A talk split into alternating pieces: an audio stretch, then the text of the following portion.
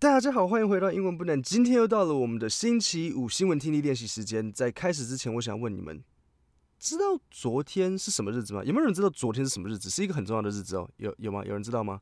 在国际上很重要。哎，对对，那边就是你你对对，那位穿哎蓝色衣服的同学，你知道昨天什么日子吗？嗯，昨天昨天是不是 Kevin 老师的线上托福口说上架日子？没错，昨天就是 Kevin 老师线上课程上架日子。到今天为止，从礼拜四到礼拜五，已经有十七人报名了。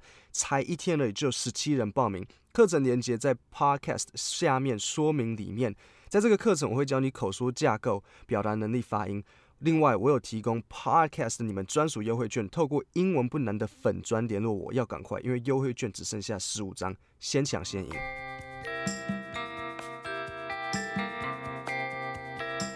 So let's get into today's topic. Today's topic, I will play two news clips to you. The first news clip is about Amazon hiring uh, about 30,000 people. And the second news is a funny story about the first family Trump. Let's start with the first news. Uh, before we begin, I would like to teach you one, two, three, four, five, five, six. I would like to teach you six vocabulary words before we begin so that you can learn these words before we actually play the clip. So try to, later when you are actually listening to the news, try to focus on these six words and see how the news clip, uh, how the reporter plays and uses these words. Okay, so the first word is employer. Employer is, a, is an easy word, right? An employer is somebody who pays you money to do something, pretty much your boss, right? So I'm pretty sure um, most of you, or a lot of you, want to kill your employers. I used to have an employer, and I also used to want to kill him. Second word. Well, it's not actually a word, but a phrase. Tens of thousands. Tens of thousands means a lot, like like a fucking lot, like a, many. Okay, tens of thousands mean, means many. Let me uh, give you an example. I dated this girl who was very pretty. She had an a hot body. She was a bombshell. You still remember what bombshell means? She was an absolute bombshell. Great kisser, but um, she was not really clean. Okay, she did not really take care of herself hygienically. When I went to into her room, there were tens of thousands of cockroaches. So when I saw the tens of thousands of cockroaches, I got out of there because no girl is worth tens of thousands of cockroaches. Okay? It's a fake story, but you get how to use tens of thousands. It means many. Third word, positions. So I'm sure you all know the word positions. I know what you're thinking, right? Positions is about sex, right? 呃，你刚刚有听懂吗？我刚刚有人在讲一个色情笑话，因为 positions 的意思是姿势，所以我在想说你们是不是会想到就是就是你们你们知道吗？就是姿势，有有懂吗 ？position 还有另外一个意思叫职缺。It also means like a job. So for example, if you write to a company saying, "Hey, I'm very interested in this position. I'm very interested in the position of chief executive officer. I'm interested in the position of HR manager, right? That's what position also means. It's not just about sex. Okay, next word, career day. So a career day is is it's actually kind of like an an event. So it's an event where companies show you what positions they offer. Maybe they offer um, HR manager, maybe they'll offer sales manager. So that's what a career day is. You get to see what positions these companies have. Okay, next word. Later, it's not actually a word, but later you will hear the reporter say HQ2. So HQ actually stands for headquarters. And why does it why is it 2? Because it's headquarters number two. So there is already a headquarters number one, and now this is headquarters number two. Okay, next word execs. Execs is short for executives. Executives means like manager. So if you have many people working for you, you maybe you are a team lead, then you are an executive. Uh, and execs is short for executives. Later, you will also hear the reporter use this word. Okay, so the six words are employer, tens of thousands, positions, career day, HQ2, and execs. Now let's play the actual clip.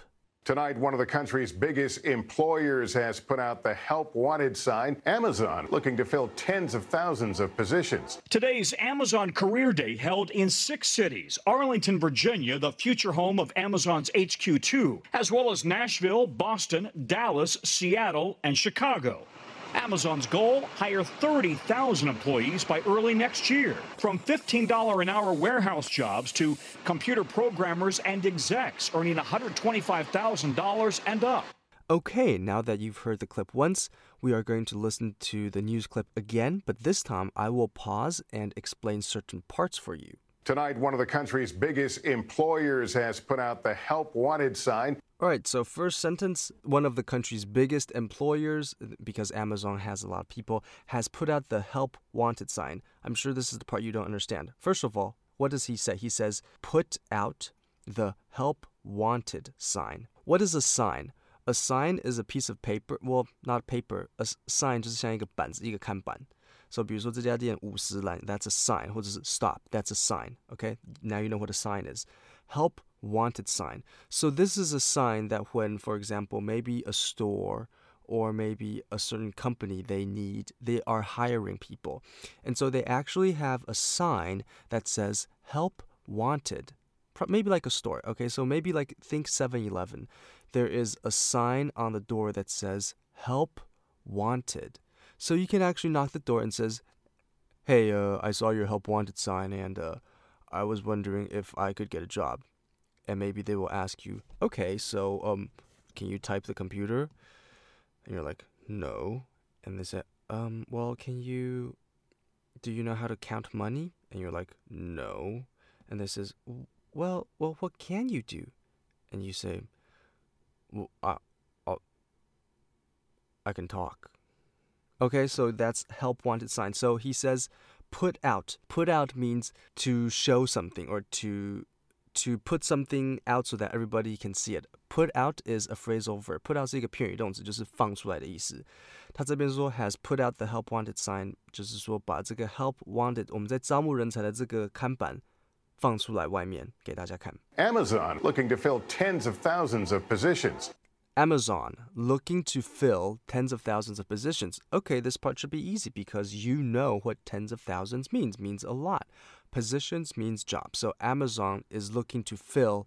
Looking to fill means they want to fill. So next time you hear someone says looking to do something means they want to do something. Okay? So Amazon looking to fill means Amazon wants to fill tens of thousands of jobs. Today's Amazon Career Day held in six cities. Arlington, Virginia, the future home of Amazon's HQ2. So this part you hear him say Amazon's Career Day, held in Virginia, home of Amazon's HQ2. Virginia is just a place, Weijiniazhou. So there's going to be HQ2, remember what it means? It means headquarters number two. It's going to be in Virginia. As well as Nashville, Boston, Dallas, Seattle, and Chicago. Amazon's goal hire 30,000 employees by early next year. Wow. So Amazon wants to hire 30,000 employees by next year. That's a lot. By next year. 这个是一个很好的用法。以后你你如果想要人家帮你做什么事情，你有一个期限，就是说 by，然后加一个时间。比如说 by next year we want to increase sales，或是 by next October we want to 怎样怎样怎样怎样，或者是 by next Sunday we want to finish the project. From $15 an hour warehouse jobs to computer programmers and execs earning $125,000 and up. Okay, so you heard him say execs. Execs just means executive. So Amazon wants to hire people from warehouse employees to execs from 什么 to 什么，就是从从 A 到 B 这样子，from warehouse employees to execs。现在我们先休息一下，待会回来继续第二个新闻。 All right, welcome back. So now we are going to get into the second piece of news, which is about Donald Trump, the President of the United States of America. So over here, I have one, two, three, four, five. I have five vocabulary words that I want to go through with you. Go through 就是先讨论一次. I want to go through these five vocabulary words with you, and then later I'm going to play the news clip. So the first vocabulary word: Secret Service. Secret Service 其实就是美国的密情局。Secret Service is in charge of protecting the president. Number two, recreational. Recreational is an adjective. It means something that is for fun. Next word, jet skis. Later you will hear the reporter say Kawasaki jet skis. Kawasaki 就是川崎啊，你们也知道那个日本公司。A jet ski, what is a jet ski? A jet ski is a motorcycle that goes on the water. Okay? That is a jet ski. It's the thing that a motorcycle you, you can ride on the water. That is a jet ski. Just, just水上摩托车啦。Next one, dignitaries. Dignitaries means government officials that are a really, really high ranking. For example, 国防部长、交通部长、教育局长. These are dignitaries. They are government officials who are at a really high ranking. Next word, first family. First family 的意思就是第一家庭 means the pres the president's family. The wife of the the president would be the first lady. Now let's listen to the news clip. Summer may be ending, but the Secret Service is buying some new summer recreational equipment. The agency is buying two Kawasaki jet skis to help protect dignitaries, including the First Family. The Secret Service says the president and the family are very active in water sports. Recently, agents have been paying for watercraft out of their own wallets. Okay, we're going to listen to it a second time, and this time I am going to break it down for you. Summer may be ending, but the Secret Service is buying some new summer recreational equipment. So he says summer may be over, but the Secret Service is buying some new recreational equipment. Equipment means just survey. So the Secret Service are what are they buying? They're buying some recreational equipment. The agency is buying two Kawasaki jet skis as you can hear, the agency，因为他们是一个，它是密情局嘛，所以叫 agency. The agency is buying what? Two jet skis. To help protect dignitaries, including the first family. So to do what? To help protect dignitaries, including the first family. So not only to protect dignitaries, but also to protect the first family. The Secret Service says the president and the family are very active in water sports. So the Secret Service says the president and his family are very active in water sports. This is a good phrase, very active in.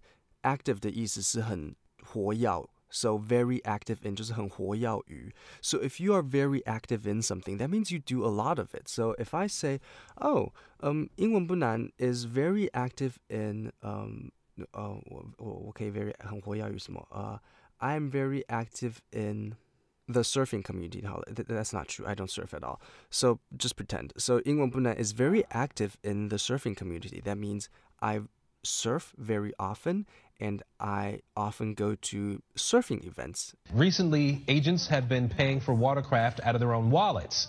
Recently, agents have been paying for watercraft out of their own wallets. So, out of their own wallets. When you pay for something out of your own wallet, that means you pay for the money by yourself. So the, the country or the agency does not pay for you. You pay by yourself. So you pay out of your wallet imagine your company sends you to a business trip, right? And the and your boss tells you, "Well, but we cannot buy you a plane ticket. Um, I would need you to pay out of your wallet." You'd be like, "Uh, fuck you," right? So these agents have been paying for watercraft. Watercraft means vehicles that are related to water. 很可能就是比如说这个总统他们在这个水上玩啊玩啊，然后他们的密情局就要去保护他们，所以他们必须要自己去租船啊，自己去租水上摩托车来保护他们。So that's what it is. Alright, so they have to pay for watercraft out of their own wallet. 再提醒一次各位，如果你有想考托福，我的托福线上课程链接就在 Podcast 的说明里面。优惠券只剩下十五张，先抢先赢，赶快透过粉砖联络我，我就会寄一张给你。今天就到这里，谢谢大家。